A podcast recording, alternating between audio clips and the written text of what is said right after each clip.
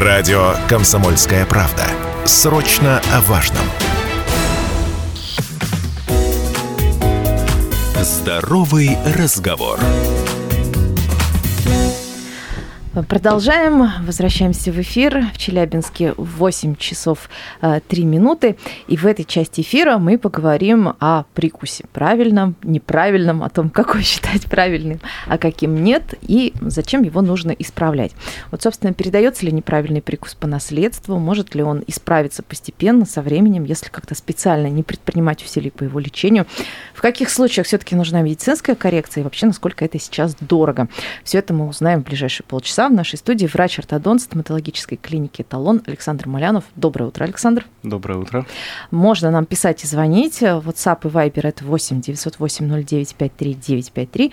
Наши мессенджеры эфирные, а эфирный, собственно, телефон 7000 ровно 953. А, так что, пожалуйста, задавайте ваши вопросы, и в эфире, ну, они либо прозвучат, если дозвонитесь, либо я прочитаю их из мессенджеров.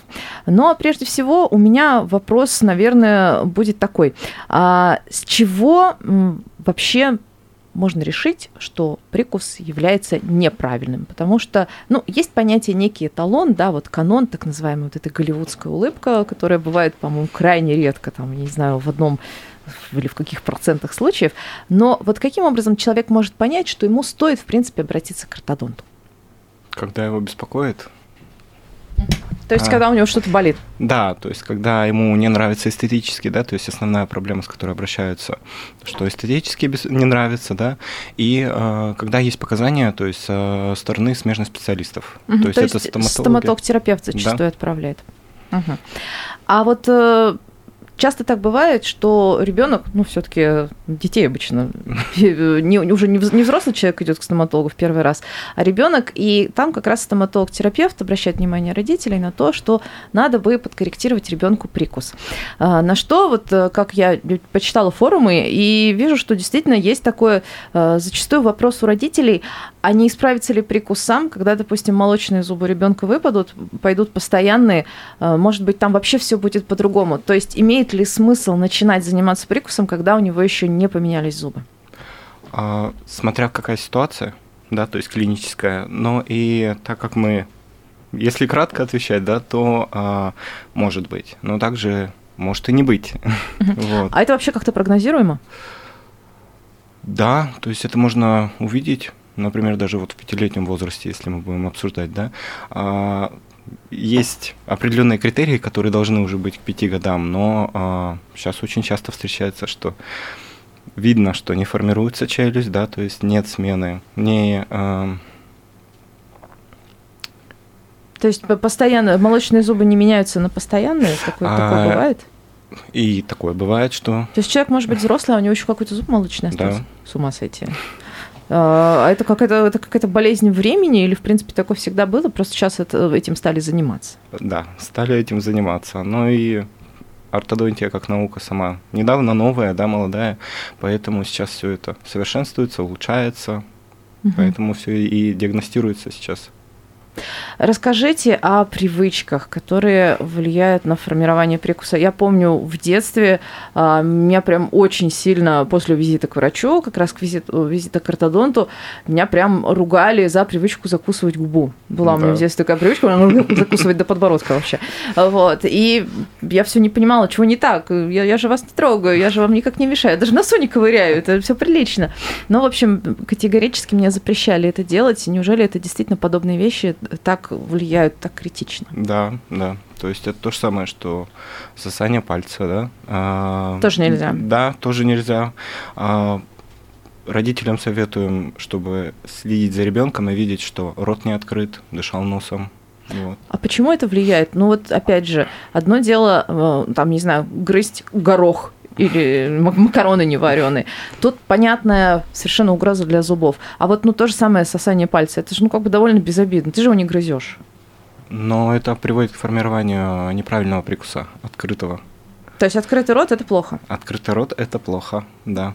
Угу. Особенно а... у детей, да, и часто бывает, что это связано не только просто потому, что да, мы сосем палец, а еще связано с тем, что наблюдение у смежных специалистов, да, то есть другие какие-то хронические заболевания, например, те же самые аденоиды. Вот. Да, да, да, да, да. То есть э, ребенок дышит ртом не потому, что ему просто прикольно рот открывать, потому что его нос не дышит. Да, ему выясняется. Да, да. И это запускает целый цикл, который приводит к формированию неправильного прикуса. Угу. То есть теоретически может такое быть, что стоматолог, ну, визит к стоматологу закончится тем, что будут удалять аденоиды. Да. Так бывает. Понятно. А какие есть, наоборот, наверное, полезные привычки в противовес вредным тоже можно сформировать у ребенка, которые, наоборот, будут его прикус как-то улучшать, ну или, по крайней мере, сохранять нормально?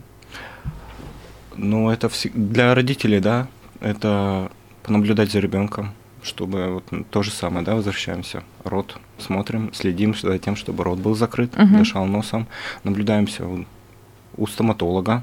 Полезная привычка для родителей, для ребенка, наблюдение у стоматолога, чистить зубы. Вот э, правда ли, что нужно начинать с первого зуба? Типа да, первый зуб да. прорезался, уже чистить зубы. Угу. И, кстати, сколько раз в день ребенку чистить зубы, когда у него еще вот они только-только начинаются? Одного раза в день хватает или прям как взрослому дважды? А, как взрослому дважды. Угу, угу. А когда, кстати, ребенок, вот вижу, вижу вопрос, когда ребенок должен сам начинать чистить зубы? Это... Во сколько лет? Во сколько лет? Есть некий вот прям порог, что обязательно там с пяти условно лет или там с трех ребенок должен начинать сам, а, или это уж, ну, как бы по договору в семье, может кто-то и до 14 согласен своему чаду зубы чистить? Ну, это все индивидуально, но когда начинают зубы меняться, то есть это около 7 лет уже ребенок должен сам уже понимать, зачем это, что мы делаем, да, зачем нам чистить зубы нужно. А, обычно родители контролируют, потому что ребенок не понимает, не знает, как чистить, да. Вот. Э, у детей очень часто формируют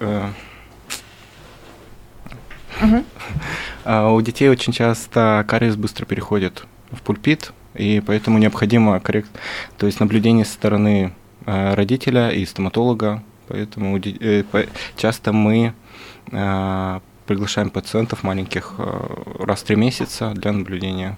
То есть, получается, кариес гораздо быстрее, чем у взрослого человека может да. перейти. А почему так? С чем связано? Рост. Ребенок быстро растет, все меняется. То же самое, что нам интересно познавать мир. Угу. Может быть, то есть кальция не... просто может не хватать. Из-за а, этого эмаль не такая прочная. А, да, да. И если плохая гигиена, она лучше не становится. Ну, это понятно. Да. А, также система питания зависит от того, да. Если какие-то есть э, хронические заболевания, если зубы плохо чистить не справляется. То есть это наблюдение либо родителей, либо со стороны специаль... специалистов. Угу. А вообще вот строение челюсти, там, проблемы с прикусом, а можно ли это относить, относить к наследственным факторам? И вот, допустим, если я знаю, что у меня неправильный прикус или был неправильный, впоследствии исправленный прикус, что очень вероятно у моих детей похожая проблема в той или иной мере будет.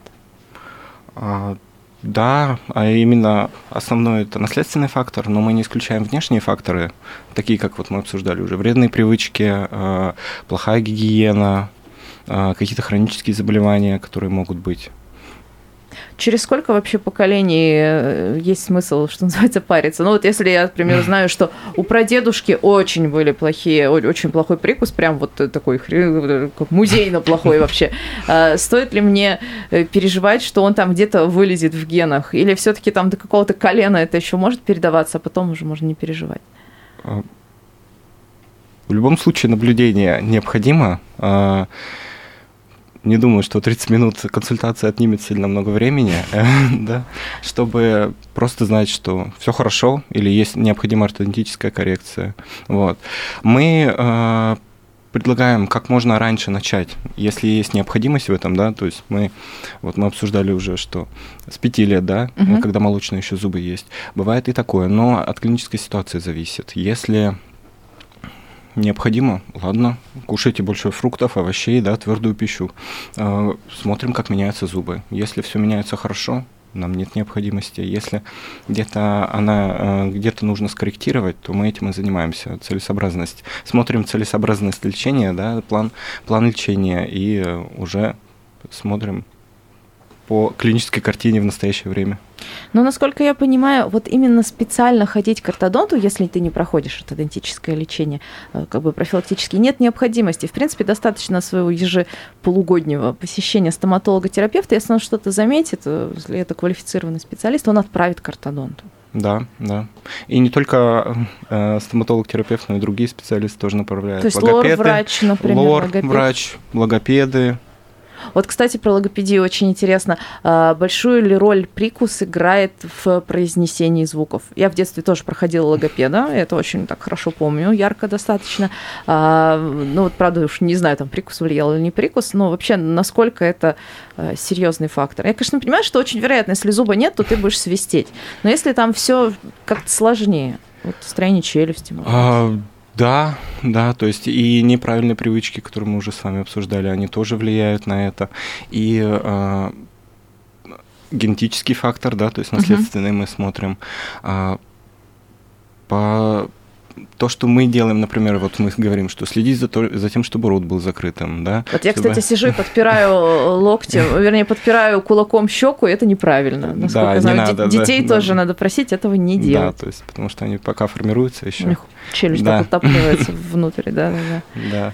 Ну, то есть, э, опять же, может быть, проблемы с речью, с нечеткостью речи, может быть, они и там имеют свой корень, это тоже интересно проанализировать. Давайте сейчас ненадолго прервемся, время эфирной паузы, а скоро вернемся и будем продолжать. Мы продолжаем. Э, в студии у нас врач-ортодонт стоматологической клиники «Эталон» Александр Малянов. Мы говорим сегодня о прикусе, правильном и неправильном, о том, э, каким образом э, прикус в Челябинске исправляют, каким образом вовремя поймать проблемы. Ну и, конечно же, я думаю, в этой части мы поговорим о том, есть ли, в принципе, какой-то возраст и срок ортодонтического лечения. У меня знакомая поставила себе брекеты в 50 лет. Как раз на юбилей сделала себе подарок, пошла исправлять зубы. А, насколько я знаю, сейчас это вообще далеко не предел. Могут и в более старшем возрасте. Это да. вообще нормальная история. Да, у меня были такие пациенты, которые более старшем возрасте. Угу. А, но одно дело это эстетический вопрос, то есть, допустим, если там всегда у тебя был неправильный прикус, ты по этому поводу там стеснялся, уже привык немножко там как-то улыбаться нам полуулыбкой Монолизы, а тут, значит, наконец решаешь исправить. Но другое дело, когда дело даже не столько в эстетике, а сколько, например, нужно протезироваться, а, а значит, прикус мешает. Часто ли бывает именно вот такие, именно такие показания? Да, то же самое и у детей может быть, когда молочный зуб рано удалили, например. А, то есть бывает протезируют молочный зуб? А, да, да, чтобы удержать место для сохранения места и чтобы было место, куда прорезаться постоянному зубу, который не сразу прорежется после удаления молочного. То есть это будет временная конструкция, да, да. которую потом уберут? Съемная или не съемная, в зависимости от, от ребенка, его пожеланий, особенностей того, что у нас там во рту. На самом деле это сейчас такое было откровение, потому что я, как бы, да я думаю, многие родители тоже полагают, ну, там вы, выбил зуб, бывает выпал, бывает выбил, мало ли, там свалился откуда-нибудь или в драке выбил. Ну, как бы жалко, конечно, но невелика печаль, все равно новый вырастет. То есть, оказывается, все не так просто. Да, все не так просто, что и у детей, что и у взрослых. Угу. А сколько времени требуется для ортодонтического лечения? В зависимости от клинической ситуации. Ну, если вот, мы говорим про ребенка, да, если мы говорим про ребенка, это может быть обойтись съемными пласт... аппаратами, то есть пластинками, которые все Скобки знают. Или да. пластинки их называют. Да, вот. А съемные ортодонтические аппараты около ортодонтическое лечение около года. Если мы говорим про подростков, более взрослое население, это уже брекеты, лайнеры, которые от полутора до двух лет средний срок лечения, может быть и подольше. Угу. А вот, кстати, я полагала, что вот те же самые пластинки, скобки, что это уже такой там вчерашний, если не позавчерашний день, что от этого уже уходят и отказываются. То есть нет, вполне это может вполне сработать? Же, да, да. Угу. А что такое лайнеры? Лайнеры – это прозрачные съемные капы, как альтернатива брекетам. А для пациентов, которым важна эстетика, которым не, не хочется, чтобы видно было брекеты или которые стесняются этого, uh-huh. да, это как альтернатива, которая... Суть одна и та же. Суть одна и та же, но альтернатива. Мгм. А, Вопрос, вопрос пришел, вот, кстати, прям по этой теме. Что лучше, лайнеры или брекеты? Если брекеты, то какие лучше, керамика или железо? Какой большой вопрос. Я думаю, человек Да, уже, уже на- наверное, не раз ходил к врачу, как раз Да. сейчас определяется. Да, вот давайте об этом поговорим. В зависимости от клинической ситуации. Э, В некоторых случаях и брекеты целесообразно поставить, в отличие от элайнеров, а в некоторых для комфорта пациента можно и элайнерами пролечить, про- пройти ортодонтическое лечение. Про- по выбору материала, керамические или металлические, особо разницы нет. Это вопрос эстетики, потому что функция одна и та же, да, то есть мы обеспечиваем правильный прикус, мы правильное смыкание зубов обеспечиваем. Есть еще вопрос э, с того же номера. А ретейнер во всех случаях потом будет обязательно носить? Да, да, съемный или не съемный ретейнер обязательно. То есть уже съемные даже Да, ретейнер? это вот как, э, альт- как элайнер. Ну, то есть... э, для- Прозрачная съемная для тех, капа, да. кто- да. для тех, кто слышит впервые, ретейнер – это, собственно, конструкция, которая удерживает зубы в правильном положении, там либо сзади приклеивается. Да, либо она съемная на ночь носится после завершения ортодонтического лечения. А вот тут вопрос, который меня всегда интересовал. Если действительно у тебя несъемная конструкция, когда тебе исправили зубы, все прекрасно, тебе на заднюю их, на спинку приклеили такую проволочку, а как их чистить? Спокойно. Не, не мешает прочищать зубы. Серьезно? То есть, Да. вот, ну, как бы, а, а ниткой, например. Вот здесь аккуратно. То есть, э, в принципе, ее можно использовать. Да, но аккуратно, Мгм. так как она же соединяет зубы. Ну, то есть нельзя сказать, что эта штука совершенно делает препятствие на гигиену, Нет. но нужно... На, Учитывать. настороже быть, да. Мгм. А, ой, вообще интересный тоже вопрос. Слышала, чтобы лечение у ортодонта было успешным, нужно посетить остеопата, чтобы он посмотрел на положение позвоночника, насколько сильно перекошено тело, и если сильно, то зубы и прикус, соответственно, быстро после лечения встанут в прежнее положение. Это так? Э, Даже так? Мы наблюдаем, мы направляем к остеопату, если есть какие-то э, нарушения осанки, позвоночника. Это все взаимосвязано, да, то есть если мы просто будем про это разговаривать, то это все взаимосвязано, а, но что быстрее или не быстрее, это индивидуальный случай, который может быть. А Если мы берем расчет ребенка, который понаблюдался, растущий, который растущий организмы наблюдается у остеопата, то со стороны остеопата это легче исправить, чем уже взрослый человек, которому нужна будет коррекция через какое-то время. И он уже закостенел в своем сколиозе. Да, да. А вот еще такой вопрос. э, Да, ортодонтические техники, они, конечно, там наука развивается, они становятся все более совершенными. То есть еще не так давно элайнеров в принципе не было, Мгм. или, по крайней мере, они, может быть, были не у нас, а сейчас их можно здесь, в Челябинске, сделать, никуда не уезжая. А, то есть, да, технологии совершенствуются. А что касается наших зубов? Они, наоборот, как-то вот хуже становятся. Вот что вы можете сказать по пациентам? Или в целом все более или менее неизменно? Так как ортодонтия молодая наука, около 30 лет, э, и постоянно совершенствуется, да, а у нас и метод диагностики совершенствуется, может быть, что раньше не диагностировали, сейчас спокойно диагностируют. Поэтому сказать, что лучше, что раньше было лучше, не скажу, просто меньше диагностировали. М, ну да, как это, не- нет по- полностью здоровых, есть не- недообследованные. А, вот еще пришел вопрос, правда ли, что керамические конструкции быстро окрашиваются от еды? Да, то есть здесь соблюдается белая диета, не ни кофе, ни вино, ничего да, такого. Да, такое вот нельзя. И э, но это никак не мешает жизни. Мгм.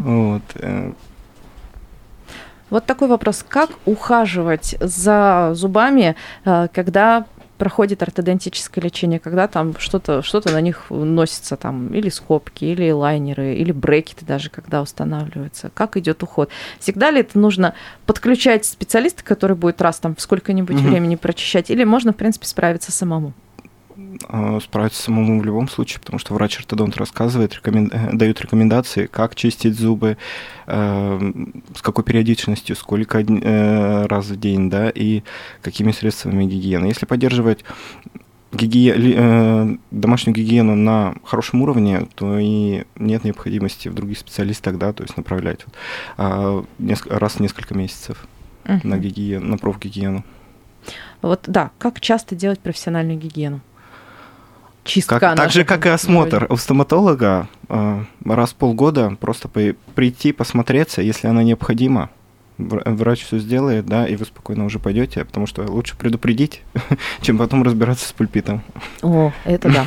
А расскажите, какие виды обследований, э, на какие виды обследований направляет ортодонт перед лечением? Снимки, да, то есть это ТРГ э, в прямой в боковой проекции, КТ всей челюсти, если необходимо там суставов, да, то есть височно-нижней челюстного сустава, к смежным специалистам может быть направлен, да, э, и уже дальше там, к стоматологу, терапевту, к ортопеду, к хирургу, если после ортодонтического лечения, если необходимо, или э, к, к тому же самому, если это маленький пациент, да, то есть то это лор-врач.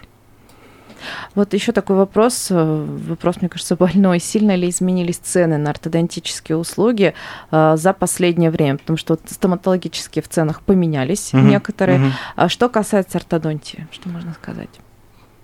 А, не скажу, что сильно, потому что каждый день цены меняются, технологии развиваются, э, и мы стараемся сделать максимально доступным ортодонтическое лечение. И э, в зависимости от того, что да, клиническая ситуация какая, то э, применяем именно рациональный метод план лечения, то есть чтобы это было доступно, понятно, менее, менее э, травматично, скажем так, для пациентов.